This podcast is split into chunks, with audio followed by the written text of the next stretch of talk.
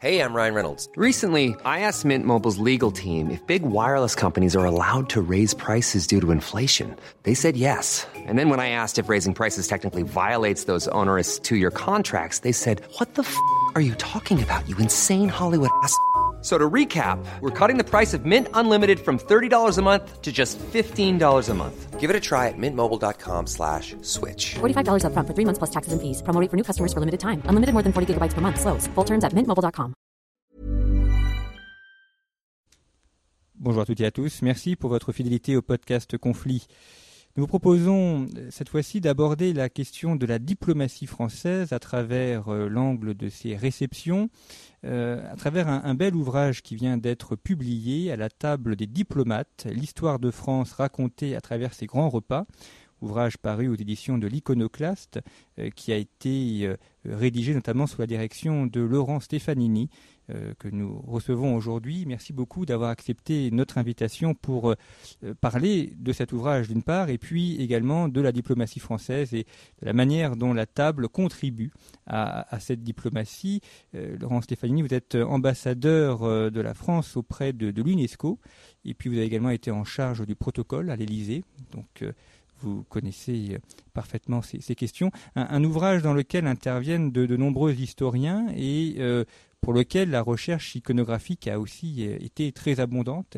Est abondamment illustrée de photos, de, reproductions euh, des, menus que l'on retrouve aussi avec, euh, beaucoup d'émotion. Quand, vous avez contribué à la, à de cet ouvrage, est-ce qu'il y avait un but particulier de, le publier, de montrer ainsi ces évolutions de la table à travers l'histoire? Bah, écoutez, tout à fait, oui. D'abord, merci de me recevoir. Je suis très heureux de pouvoir parler de ce, de ce bel ouvrage euh, tout à fait intéressant sur un des volets de la diplomatie française. Je euh, suis effectivement aujourd'hui, euh, depuis un an, euh, ambassadeur de France auprès de l'UNESCO. Euh, alors, il y a un lien avec la table, puisque le repas gastronomique des Français inscrit au patrimoine culturel immatériel, mais euh, cet ouvrage, euh, euh, je l'ai préparé quand j'étais chef du protocole de la République.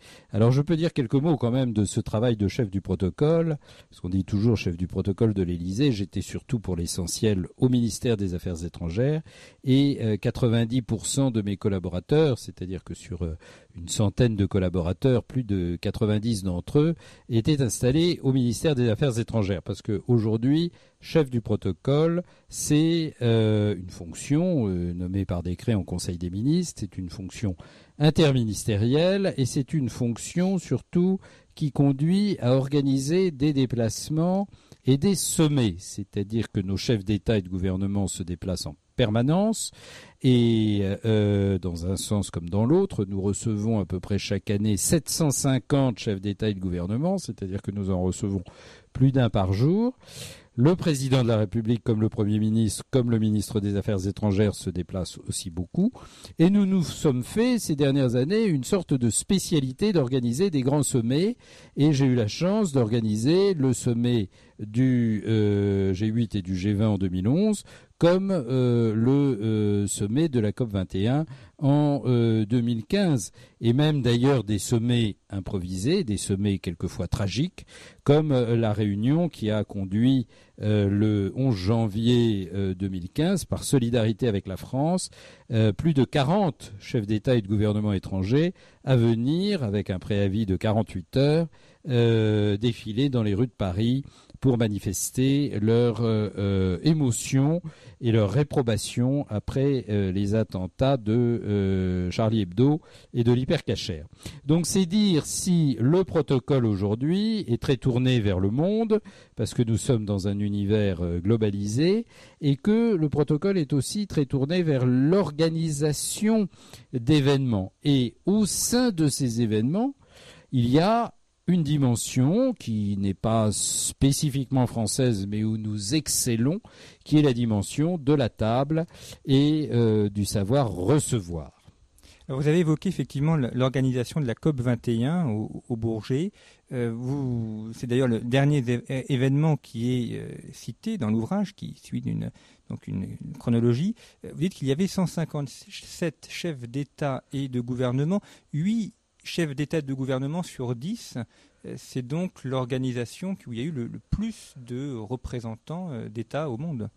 Alors, effectivement, parmi ces sommets, nous avons euh, atteint un record euh, en 2015, fin 2015, en accueillant au Bourget, à la séance d'ouverture, ensuite évidemment les négociations ont été confiés à des ministres, euh, ministre des Affaires étrangères. Euh, pour nous, c'était Monsieur Laurent Fabius qui a été euh, tout à fait essentiel dans la dans la négociation de cet accord de Paris.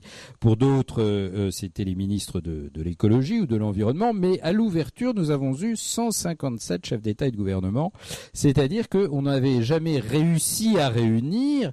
Et je me flatte de penser qu'il n'y a la France, que la France qui puisse y parvenir autant de chefs d'État et de gouvernement le même jour, au même endroit.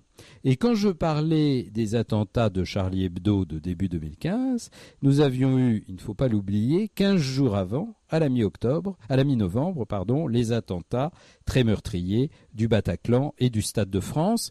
Et donc, que nous ayons été en mesure de remplir cette mission est euh, quand même un, défi euh, euh, qui fait que la France peut être fière d'être un pays qui sait accueillir et qui sait organiser des, des sommets, les organiser dans de bonnes conditions, de telle façon que Ensuite, si je peux dire, les, conditions de la négociation, l'environnement de la négociation soit euh, favorable et qu'au moins sur le plan matériel, sur le plan logistique, ça se euh, passe bien. Vous avez raison de le dire, à la table des diplomates se termine sur cet événement exceptionnel et surtout, puisque c'est son sujet, sur le repas qui a été offert au Bourget puisque c'est euh, au Bourget là où se tient le euh, salon, euh, le Paris Air Show, en ce moment même d'ailleurs, en cette mi-juin, c'est au Bourget que s'est tenue la COP 21 qui a réuni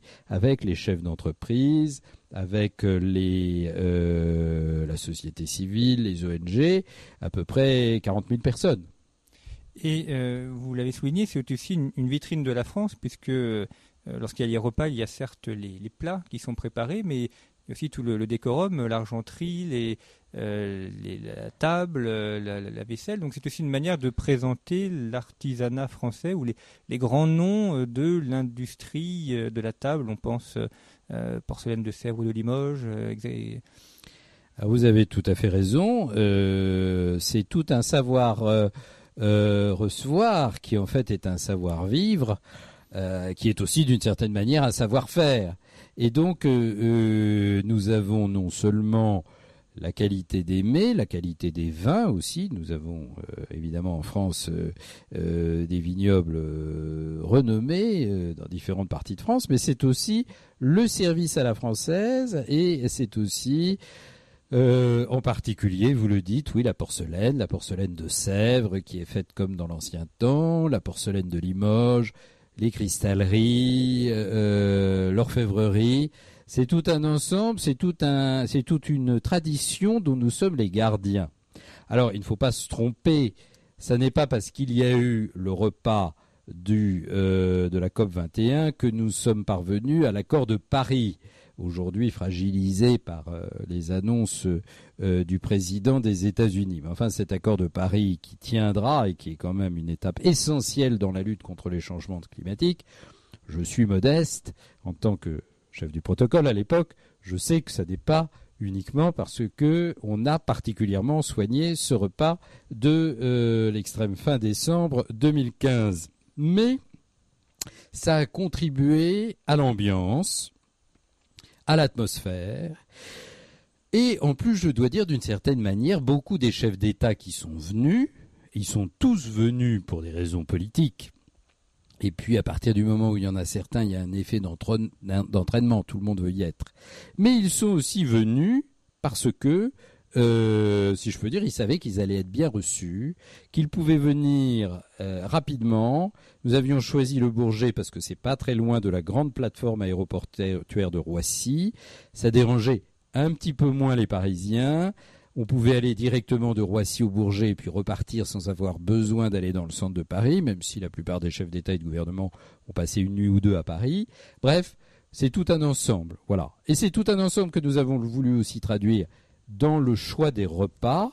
Nous y reviendrons peut-être. Des mets qui ont été proposés à l'occasion de cette euh, de ce déjeuner inaugural, parce que il fallait vraiment que euh, il y ait une euh, une représentation de tout ce qui est, euh, si je peux dire, euh, produit en France. Donc de la de la volaille de Lique aux clémentines de Corse, nous avons traversé l'Hexagone.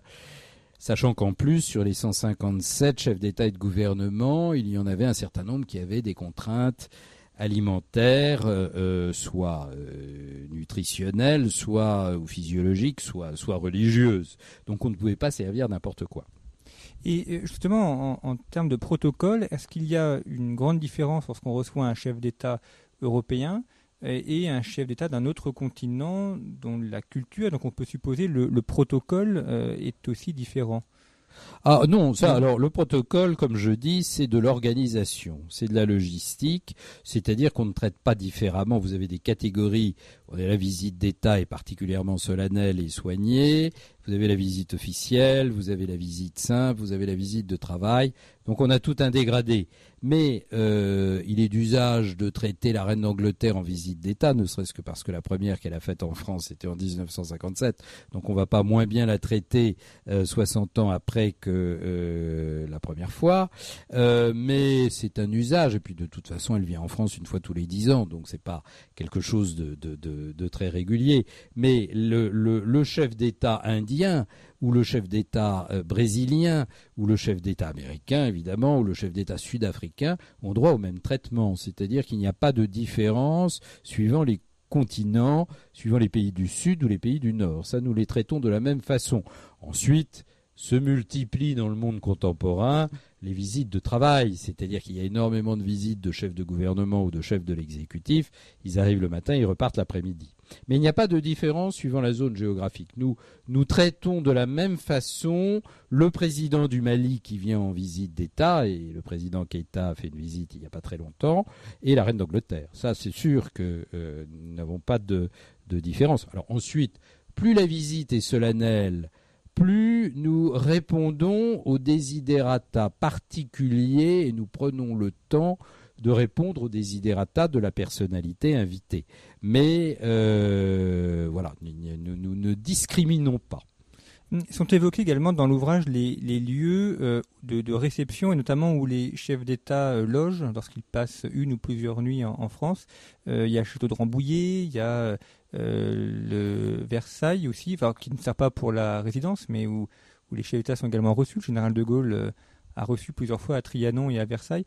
Ces lieux-là sont, importants aussi, ils sont choisis par rapport aux références historiques Alors, le monde a beaucoup changé ces dernières années, ces dernières décennies. C'est-à-dire que les visites de l'époque du général de Gaulle, ou même encore de l'époque de Georges Pompidou, qui tenaient encore beaucoup du XIXe siècle ou du début du XXe siècle, ont été euh, modifiés parce qu'on est dans un monde de plus en plus rapide. Il y a de plus en plus de chefs d'État et de gouvernement, à la faveur des décolonisations successives des années 60 et des, des années 90 avec la chute du mur de Berlin. On euh, est aujourd'hui euh, à l'UNESCO, où je représente la France. J'ai 194 collègues. Hein. il y a 195 États représentés à l'UNESCO de tailles très euh, diverses. Deux de plus d'ailleurs qu'aux Nations Unies, puisqu'il n'y a que 193 États représentés aux euh, Nations Unies. Tout ça pour dire que euh, ces chefs d'État, qui sont à la tête d'un État plus ou moins important, ou ces chefs de gouvernement et de l'exécutif, voyagent énormément. Donc ils se déplacent, et puis il y a de plus en plus de sommets qu'on ne connaissait pas dans les années 60. Les sommets ont commencé à apparaître dans les années 70 avec le sommet du G7 devenu le sommet du G8, puis redevenu le sommet du G7, le G20, les sommets de l'OTAN, les sommets de l'ASEAN, l'ASEAN, les conseils européens qui conduisent le président de la République à aller à Bruxelles à peu près une fois tous les deux mois. Tout ça n'existait pas jusqu'au troisième euh, quart du XXe siècle. Donc les, chefs d'État voyagent plus, mais plus brièvement. C'est-à-dire que une nuit de découcher, c'est déjà beaucoup. Deux nuits aussi. Alors, L'idée d'aller loger un chef d'État dans une résidence, surtout à la périphérie de Paris, s'est abandonnée aujourd'hui. Mais ce n'est pas pour ça que nous continuons pas à utiliser régulièrement euh, nos palais nationaux pour des repas ou pour des soirées d'apparat. Et donc Versailles, un petit peu moins Rambouillet, parce que Rambouillet, c'était très lié à la chasse. Et aujourd'hui, si je peux dire, on, chasse beaucoup moins qu'avant, et en tout cas, ça n'est pas une activité de chef d'État et de gouvernement.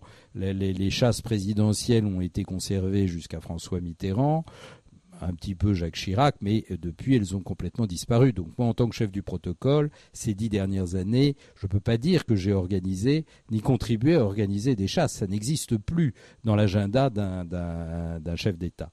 Euh, et, d'ailleurs d'aller chasser en Afrique euh, a beaucoup nuit à euh, dans les circonstances où il l'a fait a beaucoup nuit au roi d'Espagne. Oui. Donc ça veut dire que si je peux dire le, le, monde a changé de ce point de vue-là. Mais par contre, on se sert toujours évidemment de nos palais nationaux. On se sert toujours de Versailles, on se sert toujours de Fontainebleau plus difficilement parce que c'est plus loin, mais enfin on s'en sert un peu. Et puis surtout on se sert du Louvre. On se sert de tous les lieux euh, marqués, forts, historiques, en particulier ceux qui ne supposent pas des délais de route importants parce que ça gêne beaucoup la population parisienne de d'avoir des, des, itinéraires bloqués pour laisser passer euh, un cortège présidentiel. On a vu récemment la, réception de Vladimir Poutine euh, à Versailles, en lien avec l'exposition qui se tient sur, Pierre le Grand. Euh, c'était euh, là aussi, dans, le choix du lieu, une manière de montrer la continuité des liens entre la France et la Russie.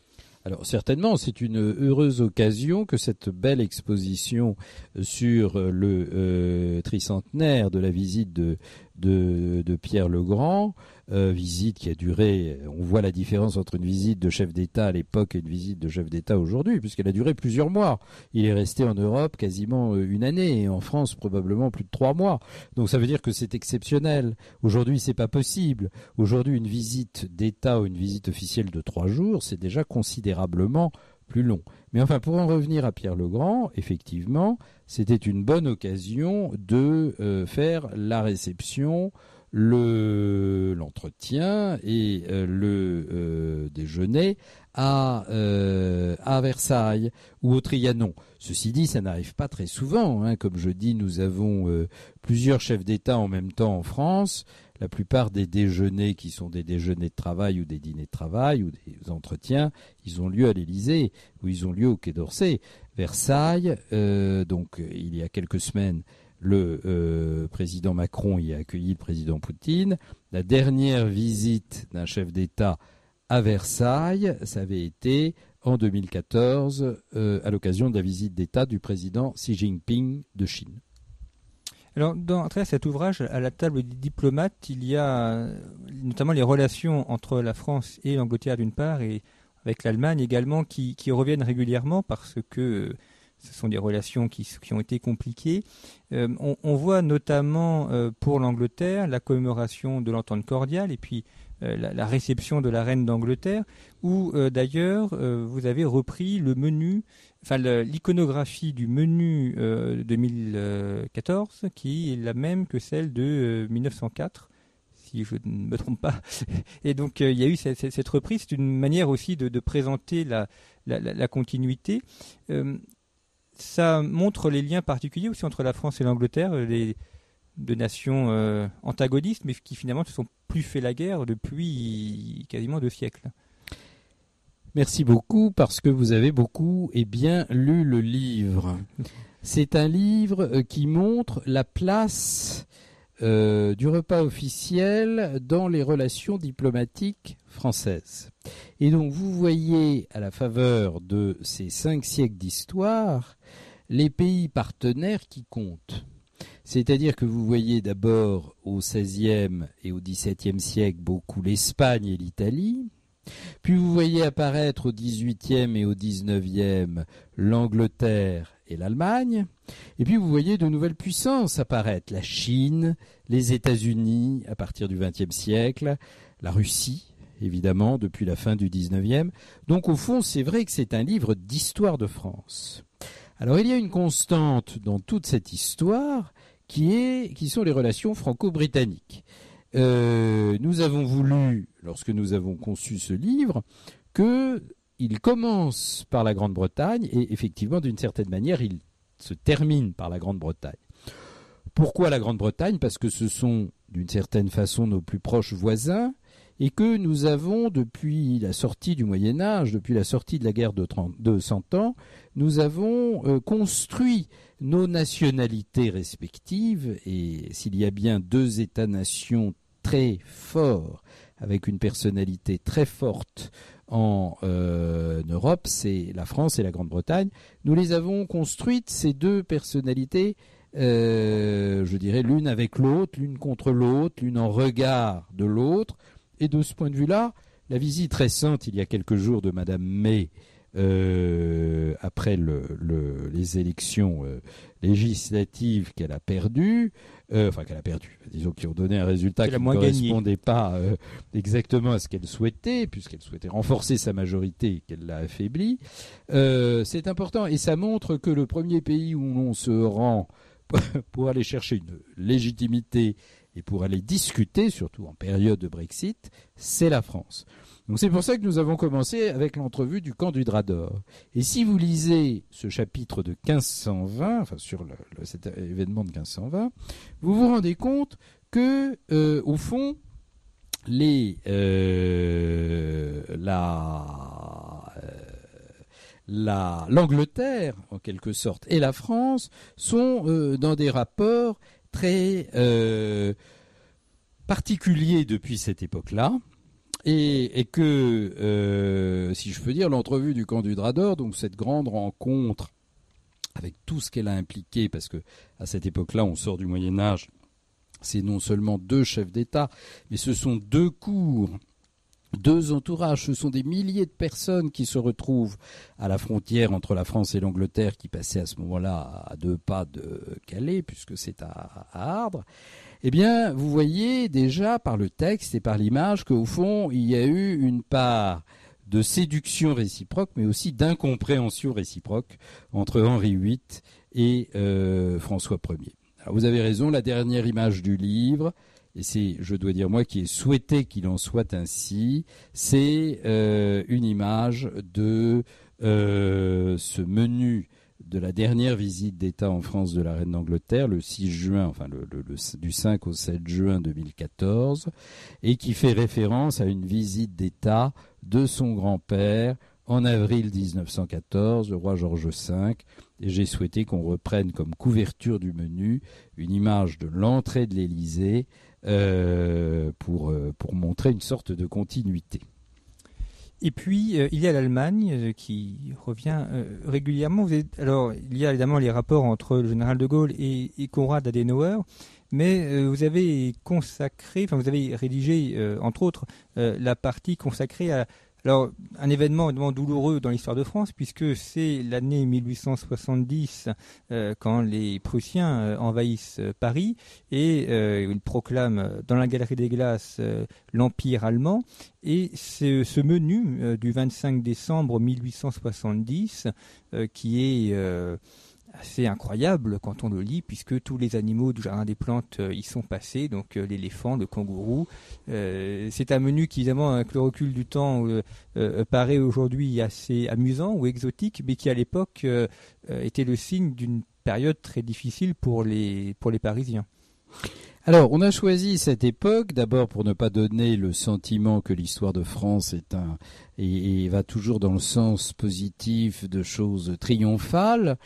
Et puis d'autre part, vous avez raison de le dire, parce que on avait ces menus inattendus, c'est-à-dire à la fois deux menus du roi Guillaume Ier de Prusse installé à la préfecture à Versailles pendant presque six mois, euh, pendant le siège de Paris, et en symétrie le menu du café voisin en euh, le 25 décembre 1870 avec ces avec ces, ces, ces, ces, animaux exotiques qui ont été savamment préparés. Ce menu que je qualifie dans le chapitre que j'ai écrit, puisque c'est moi qui ai écrit ce chapitre, de bravache.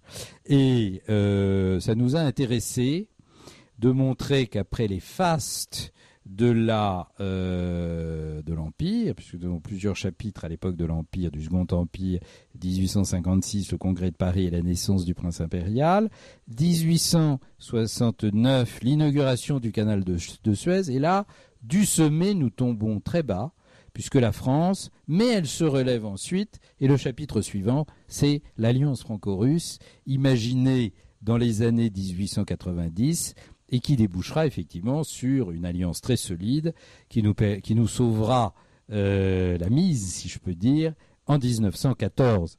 Donc euh, euh, on a voulu comme ça montrer que au fond c'est une histoire de France tragique. Alors ces menus sont paradoxaux, mais comme ce sont de beaux menus et des menus très exotiques et et, originaux, on a voulu les mettre. Mais évidemment, ce ne sont pas des menus officiels français, ni dans un cas, ni dans l'autre. Euh, ce qui est marquant également à travers cet ouvrage, c'est de voir que le, repas a énormément changé. Alors, au XIXe siècle et, avant aussi, on mange énormément et, le repas dure extrêmement longtemps, alors qu'aujourd'hui, un repas de chef d'État, c'est à peine une heure. Alors là, c'est un petit peu une légende. Vous avez plusieurs époques.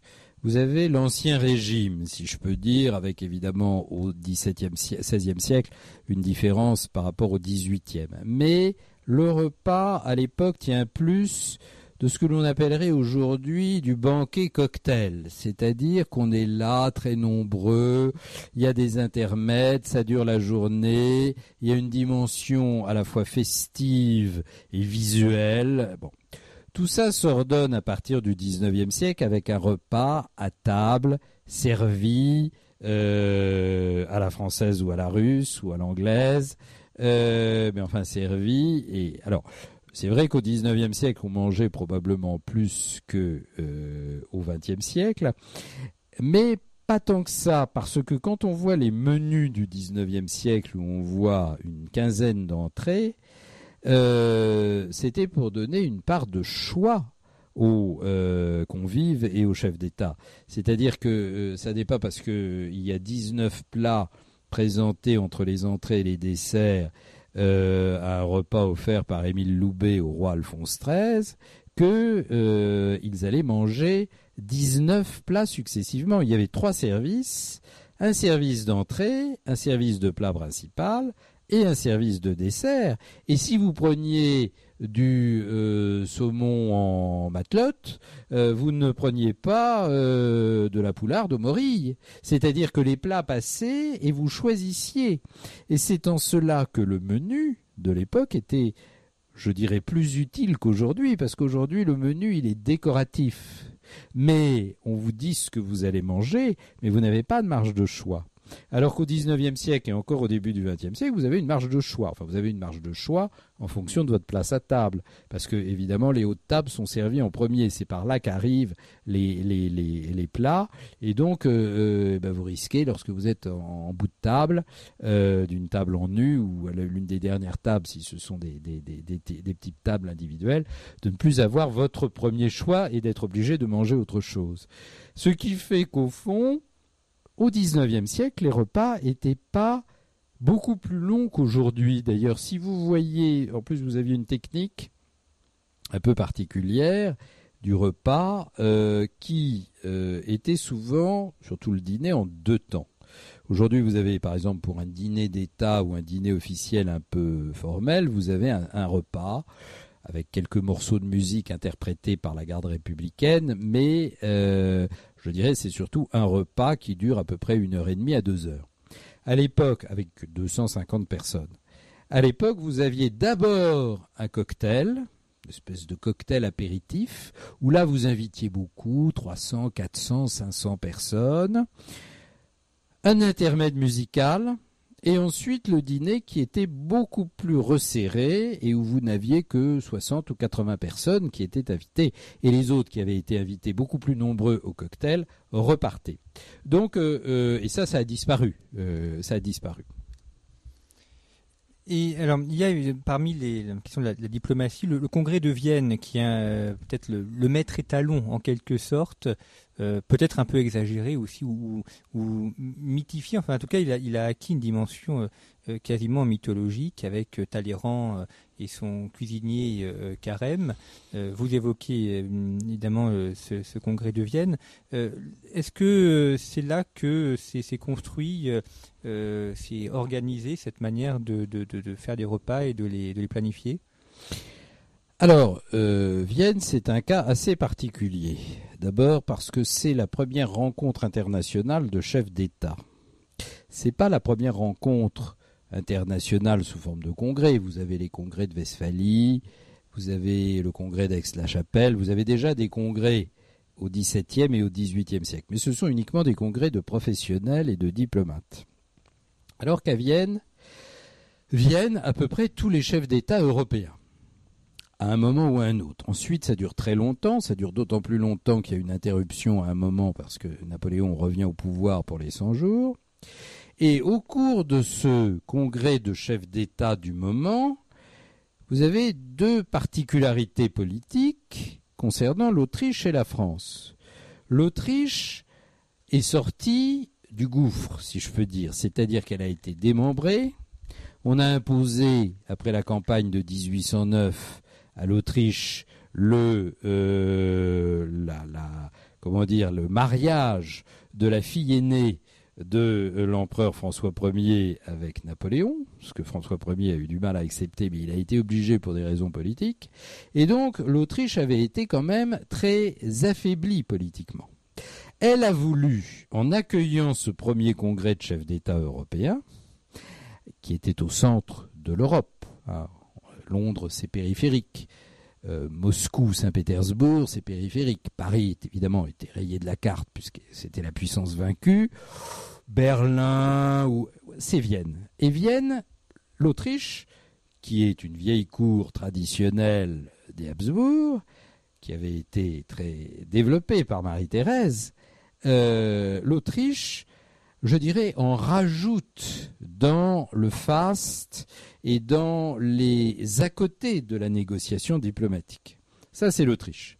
Et d'un autre côté, vous avez la France qui, elle, est dans une situation particulière. C'est que d'abord, elle a été vaincue, mais elle est représentée par un diplomate très talentueux qui veut être à niveau qui est prince, prince de Bénévent, prince de Chalais, euh, duc euh, par ailleurs, mais indépendamment de ça, donc il se considère comme quasiment l'égal des souverains, mais qui en plus doit en rajouter, non seulement pour faire oublier que la France a été vaincue sur le plan symbolique, mais qui en plus ne peut pas faire venir son chef d'État. Parce que le roi Louis XVIII, non seulement il est relativement âgé est malade et il n'est pas transportable jusqu'à euh, Vienne, mais en plus, politiquement, il ne va pas prendre le risque d'aller à euh, 1500 km de sa capitale euh, et euh, d'abandonner Paris et le milieu politique effervescent. Donc, ça veut dire qu'à la fois l'Autriche en a rajouté en euh, voulant euh, sortir en quelque sorte de, de, la période difficile qu'elle avait traversée dans les années précédentes, et que nous, nous étions d'accord pour en faire autant et pour en rajouter, là aussi pour montrer qu'on sortait de la période difficile, et puis pour compenser l'absence de notre souverain. Alors, à travers cet ouvrage, on voit également apparaître différents cuisiniers. On a évoqué Carême pour le congrès de, de Vienne. Euh, à la COP 21, euh, il y avait euh, notamment Marc Vera qui a contribué. Ils étaient quatre, me semble-t-il. Euh, oui, nous en avions. Je, je, ils étaient même plus nombreux. Je pense qu'ils étaient. J'ai plus le chiffre en tête, mais ils étaient cinq ou six. Oui, oui, oui. Ça, c'était une idée également de Laurent Fabius qui voulait que vraiment ce soit des chefs connus qui contribuent sous l'autorité du chef de cuisine de l'Élysée euh, Thierry Charrier, et du chef de cuisine, pardon, du chef de cuisine du Quai d'Orsay, Thierry Charrier, et du chef de cuisine de l'Élysée, euh, Monsieur Gomez. Mais euh, et c'est d'ailleurs avec Thierry Charrier que ce livre a été préparé. Mais euh, il voulait donc faire ce, ce, ce, ce, travail, si je peux dire, de coordination et surtout de mise en, en, en valeur des grandes tables, des grands, je dirais, des grands restaurants français. Et puis, c'est aussi un hommage euh, ce savoir-faire, euh, cet artisanat euh, qui, qui, est très présent dans, les ministères et puis également dans les, dans les restaurants. c'est d'ailleurs, est-ce que c'était là une des premières fois qu'on associait comme ça les chefs travaillant dans les ministères et ceux dans les restaurants, enfin dans leurs propres restaurants ou ça c'est déjà fait? Oh, ça s'est déjà fait. Il est déjà arrivé que pour des repas officiels ou des repas ou des dîners d'État, on se, on se, on se, euh, on se, comment dire, on, bénéficie de, de l'assistance d'un très grand chef. Terminons peut-être par, le XVIIe siècle quand même euh, en évoquant Louis XIV parce que ça manquerait si on n'évoquait pas euh, Louis XIV. dans l'ouvrage, il y a notamment l'évocation de la rencontre entre Louis XIV jeune et le roi d'Espagne Philippe IV avec un, très beau tableau euh, les représentants. Euh, ils sont à la, frontière entre la, France et l'Espagne. Euh, vous l'avez souligné, l'Espagne, ce sont les Habsbourg. C'est une cour absolument fabuleuse. C'est une autre manière aussi de, concevoir la monarchie. C'est la rencontre de deux visions politiques différentes aussi entre la cour française et la cour espagnole. c'est certainement la rencontre de deux visions politiques différentes. C'est aussi la rencontre de deux générations. Philippe IV n'était pas très vieux, mais il pouvait être le père de Louis XIV. Et d'ailleurs, euh, c'est sa fille qui va se marier, Marie-Thérèse, et c'est l'un des acquis de cette rencontre de l'île aux faisans, c'est le mariage de Louis XIV avec Marie-Thérèse, qu'on appelle Marie-Thérèse d'Autriche, mais qu'on devrait, parce qu'elle est une Habsbourg, mais qu'on devrait appeler Marie-Thérèse d'Espagne. Et donc, c'est deux générations. C'est-à-dire qu'il y a une génération euh, vieillissante, fatiguée par ces guerres euh, coloniales euh, dans le Nouveau Monde, par les guerres de Flandre, et très austère, d'un catholicisme rigoriste. Et il y a une génération jeune, de, de, de, ils ont 20 ans, ils sont brillants, ils sont intelligents, ils ont la vie devant eux, ils sont beaucoup plus dissipés. Donc c'est la rencontre de deux cours, mais différentes à un âge différent. Mais ce qui est intéressant aussi, c'est le lieu de cette rencontre. Jusque encore à Tilsit, jusqu'au début du XIXe siècle, les souverains ne voyageaient pas à l'étranger. C'est-à-dire que s'ils allaient à l'étranger, c'était euh, les armes à la main pour conquérir un territoire ou aller faire la guerre à leur ennemi. Ils euh, ne, ne voyageaient pas, c'est une invention du XIXe siècle et du milieu du XIXe siècle. Et donc quand on avait à envisager une rencontre très solennelle entre deux souverains, eh bien on le faisait symboliquement à la frontière de euh, leurs deux États. Et c'est le cas effectivement pour le Drador euh, à, Calais. Et puis donc, cette rencontre des, Pyrénées. Euh, vous l'avez dit de court, on le voit notamment sur le, tableau qui, est reproduit, où les Espagnols sont habillés de manière assez sombre et, assez sobre, euh, alors que Louis XIV, lui, a des habits extrêmement colorés, chatoyants. C'est là aussi deux, manières de faire. Et puis il y a Mazarin. Alors on a évoqué Talleyrand qui est le grand diplomate du XIXe siècle, avec Metternich peut-être, et, Mazarin, c'est l'autre grand diplomate du XVIIe, euh, lui. Alors c'est clair, Mazarin, euh, Richelieu avant lui aussi, qui euh, dans une période difficile, au sortir des guerres de religion, a réussi à remettre la France d'aplomb, mais Mazarin a continué son œuvre malgré la fronde et malgré les difficultés. Il est sûr que euh, l'Espagne de 1659 vit encore dans la reproduction du modèle du roi Philippe II. D'ailleurs, Philippe IV est le, petit-fils de Philippe II. Et il y a eu cette euh, emprise très forte de, ce souverain euh, autoritaire, pour ne pas dire plus, qu'a été Philippe II au XVIe siècle. Et nous n'avons pas connu l'équivalent en France, puisque le XVIe siècle, c'est l'époque des Valois. Et ensuite, nous avons le, roi Henri IV, qui est un roi très politique et, et très de son temps. Merci beaucoup, monsieur l'ambassadeur, d'avoir accepté notre invitation et d'avoir euh, ainsi évoqué cet ouvrage euh, à la table des diplomates, l'histoire de France racontée à travers ses grands repas 1520-2015, paru aux éditions de l'Iconoclaste, euh, ouvrage auquel ont collaboré de, nombreux historiens et dont la, richesse iconographique est également à souligner. Merci de euh, m'avoir euh, fait signe. C'est effectivement un ouvrage collectif. Nous avons 20 historiens et politiques, d'ailleurs Hubert Védrine a écrit un chapitre, Hélène Carrère d'Ancos, et 22 chefs qui proposent à la fois une réinterprétation des repas qui ont été servis dans ces époques, pour certaines anciennes, et qui proposent également des recettes. C'est aussi accessoirement un livre de recettes. Un livre de cuisine, voilà. Merci à vous. Merci.